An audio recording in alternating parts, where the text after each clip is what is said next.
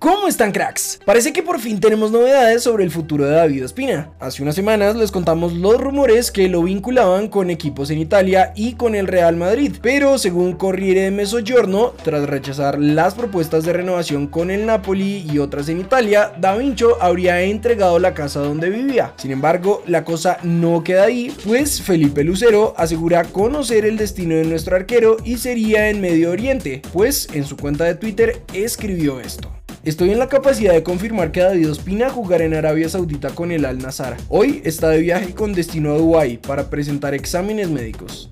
Cracks, queremos aprovechar para preguntarles qué hubiesen hecho ustedes en el caso de David Ospina. ¿Hubiesen escogido una opción por seguir en una liga competitiva de Europa o hubiesen preferido ir a una liga como la de Qatar, pero sabiendo que van a tener minutos y sobre todo les van a pagar muy bien? Vamos a estar muy atentos leyendo sus respuestas en los comentarios.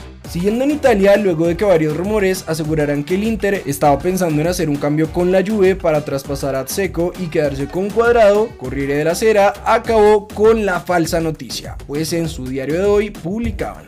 Pese al aval de Massimiliano Allegri, el intercambio de préstamos orquestado por el agente Lucci entre Seco y Cuadrado no parece destinado a tener ningún resultado. El colombiano no entra en los planes de Beppe Marotta, CEO del Inter de Milán. El otro de los nuestros que se está poniendo a punto para volver a Italia es Muriel, que nuevamente se entrenó con el Junior para poder llegar de la mejor forma a la siguiente temporada de la Serie A. Y hasta el momento sería con el Atalanta.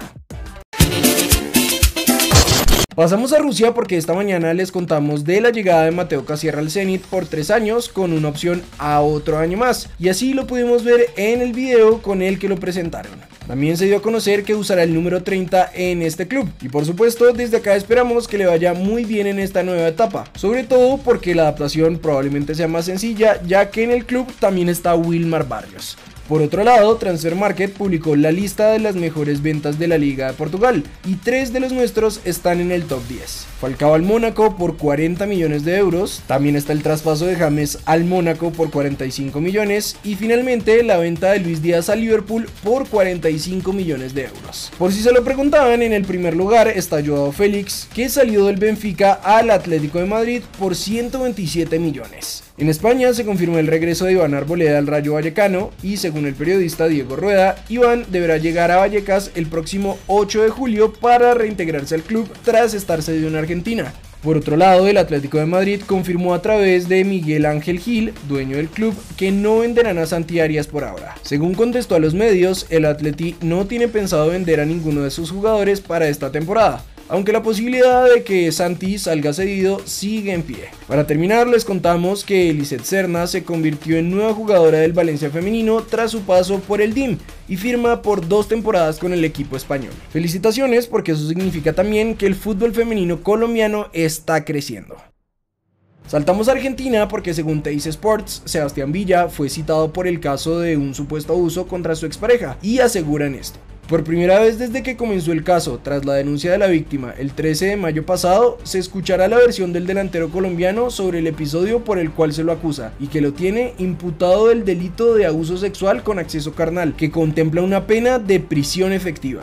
Por otro lado, la llegada de Miguel Ángel Borja River parece algo cerrado, aunque la prensa asegura que están intentando cerrar primero la llegada de Luis Suárez y por eso no han hecho oficial el fichaje de nuestro delantero. Por ahora, el club perdió ayer por la mínima contra Vélez en Libertadores y Juanfer solamente jugó una mitad, pero no tuvo su mejor partido y ahora tendrán que remontar de locales.